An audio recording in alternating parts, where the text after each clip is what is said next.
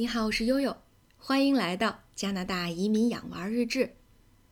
上一周啊，我们全家回天津，把姥姥姥爷啊这个的家啊给搬到北京了。那从二零一九年的十一月到二零二零年的十一月，悠悠一共搬了三次家啊，搬了三次家的人你可伤不起啊，那是累的不要不要的啊。这个悠悠从早到晚啊，从一睁眼到晚上沾枕头立刻失去意识啊，中间呢都在干活。恨不得就把这老老头老太太积攒了三四十年的宝贝，在三四天之内就给清理掉了，简直就是不可能完成的任务啊！就跟从那个灰堆里面捡豆子差不多。所以一跟朋友说起来，以后就说说，我这简直就是灰姑娘啊，是吧？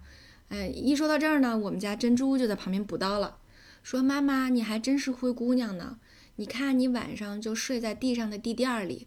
就像灰姑娘睡在灰里一样，好吧，对，但是呢，呃，悠悠比灰姑娘还是要幸运啊，因为灰姑娘只有后妈，可是悠悠有亲妈呀，啊，老太太一边收拾一边就在旁边念叨说：“哎，悠悠，我这个电吹风机没怎么用过呢，你带到加拿大去啊，我这个电豆浆机也没用过呢，你带到加拿大去啊，还有我这两万块钱买的按摩椅。”哎，这省得你在加拿大到处找这个这个按摩和捏脚的师傅了，带到加拿大去啊！我送给你了。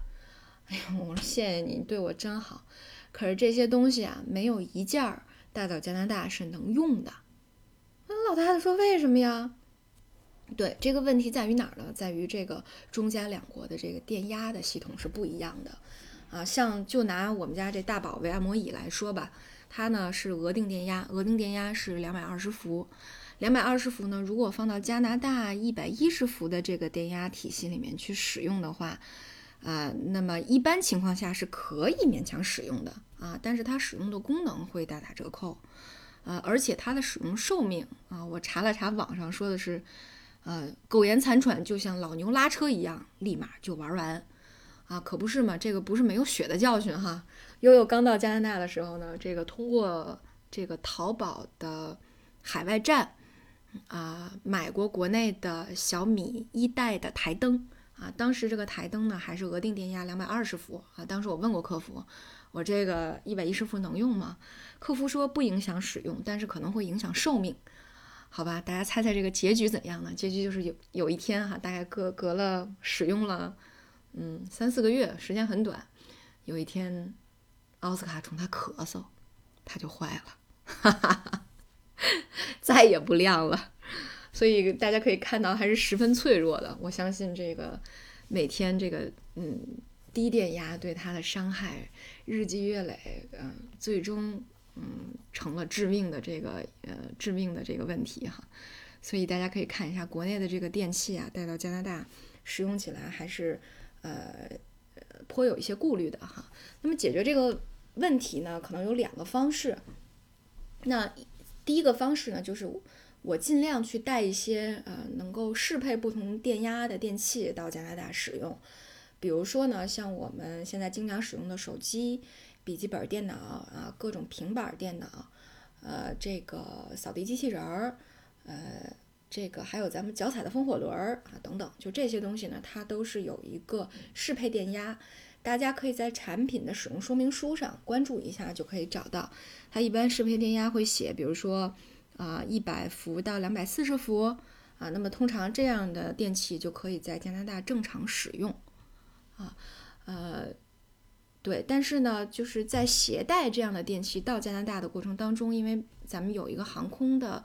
呃，行李托运的问题，那因为这些电器通常使用的是锂电池，呃，那么就要重点关注一下这个锂电池能不能顺利登机，是可以托运啊，还是可以这个呃这个随身携带？那么通常情况下，锂电池都是不可以托运的。你像手机和笔记本电脑、充电充电宝这些呢，都是要放在自己的随身行李里面的，对吧？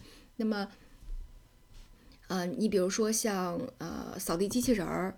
啊，因为我的好朋友是这个小米扫地机器人儿的这个 CTO 啊，技术总监，他就是做这个的，所以当时我想带机器人儿的时候，专门问过他，他说没问题。一个呢是啊，额定电压，呃，这是这个适配的电压，呃，到加拿大是可以使用。第二个呢，我们在研发的过程当中就跟这个呃这个呃有关部门去核实过，这个是可以可以这个自带的，也就是说你不能放在托运行李里面，但是你可以放在自带行李里面啊，这个随身行李里面啊。所以我记得特别逗，我们第一次去加拿大，四件随身行李，每一件里面都有一台。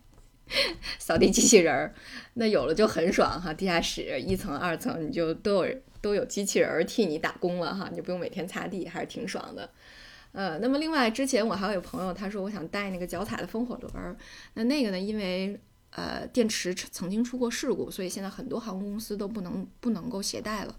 所以无论大家想托运什么啊，一定要提前跟航空公司打电话去确认能不能带，以什么样的方式携带。那呃，再去看一下它的重量，还有它的插头是不是合适啊？那呃，既然说到了插头，就简单提一句哈，像这个加拿大的插头还是比较友好的哈。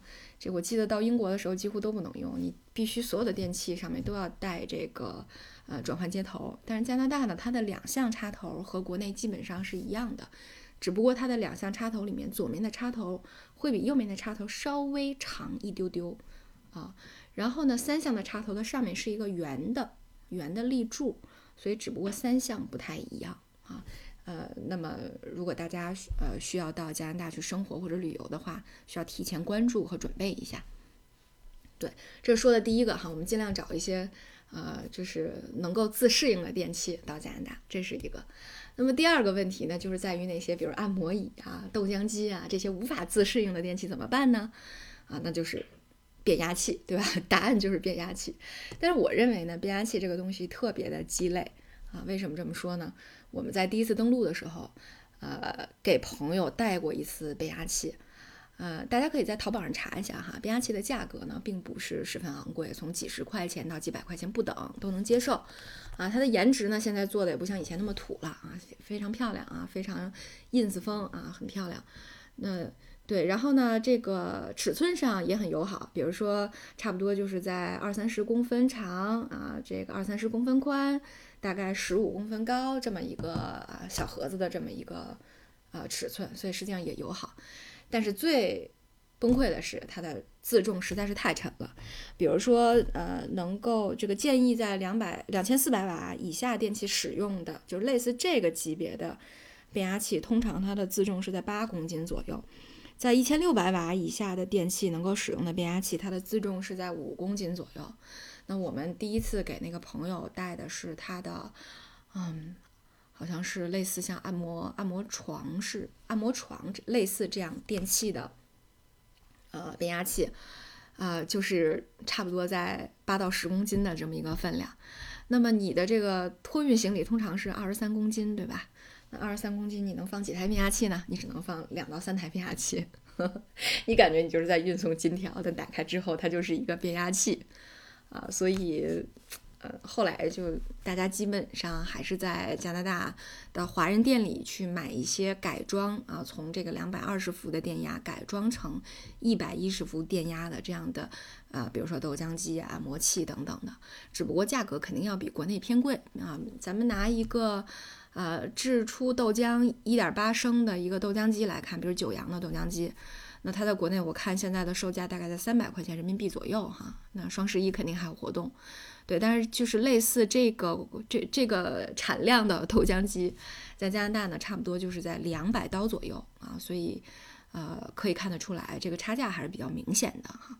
啊，希望国内的生产商能够看到悠悠的这个需求哈，给加拿大生产点儿物美价廉的，能够适应一百一十伏的电器哈，或者是生产点儿能够适配各种电压的这种厨房小家电啊，肯定会特别受欢迎。对，所以那那么这是解决的方案啊。那么接下来大家就可能会有疑问说，那为什么两个国家的电压会有不同呢？对，因为悠悠也产生了这样的疑问，但是确实是这方面的白痴，所以就只好去呃这个呃网上搜了一下哈。虽然无法生产此类的呃知识，但是可以成为此类知识的搬运工。呃，这个是怎么回事儿呢？其实它这个一百一十伏和两百二十伏呢，呃，在这个全世界各国来看哈，它使用这个不同体系的国家，呃，数量和这个选择都不一样。比如说。呃，全世界只有两个国家，日本和朝鲜使用的是一百伏的电压。那么像北美和南美的主要国家，比如说美国、加拿大啊、古巴、墨西哥这样的国家呢，使用的是一百一到一百三十伏的这个交流电。那么你像我们亚洲的国家，呃，新加坡、中国。呃，印度啊、菲律宾等等，还有欧洲的主要的国家，比如英国、德国、法国啊、西班牙、希腊什么的，奥地利啊，再加上澳大利亚啊，这个新西兰啊，一共有一百二十多个国家和地区使用的是二百二十到二百三十伏啊。实际上是，使用我们国家这样的电压是主流。那使用像一百一十伏交流电的呢，其实还是呃部分国家。那么为什么会有这样的呢？大家可以到知乎上自行去搜索爱迪生和特斯拉之间的这个啊关于电压和这个呃这个整个产业的大战的故事啊，还是非常复杂的。又看了一下，觉得这个没法放在一期节目里面给大家讲清楚，还是挺有意思的。啊，所以呃，沿用下来吧。整体来讲呢，中国使用这个电压是因为确实它的这个效能高，啊，损耗小，所以从一九零零年开始呢，就使用二百二十伏和五十赫兹啊这样的这个电压体系了。所以啊，这就是为什么呃这个呃中国的这个电器哈，我妈的这个爱心送不到加拿大的原因啊。当然，加拿大的这个低电压的电器啊，比如说。呃，我都特别喜欢的这个呃破壁机呀，啊，还有这个呃厨房的这种呃料理机呀，这些电器呢也没法买回来，因为低低电压的电器到了高电压的地区就完全无法工作，那那就呃寿命就使用寿命一下就完蛋了啊！据说，那我也没有试过，所以这就是呃两个国家之间这个由于电压的差异无法。呃，这个使得亲情和爱心在两个国家之间流动。哎呦，我的天，说起来还是挺严重的一个问题哈，大家。嗯，好，那么今天呢，就给大家来科普一下关于啊这个电压转换啊，关于我怎么呃准备电器啊，我能带哪些电器啊，这方面的一些这个小小的生活细节吧。好，那今天我们的节目就到这里，我是悠悠，感谢您的关注。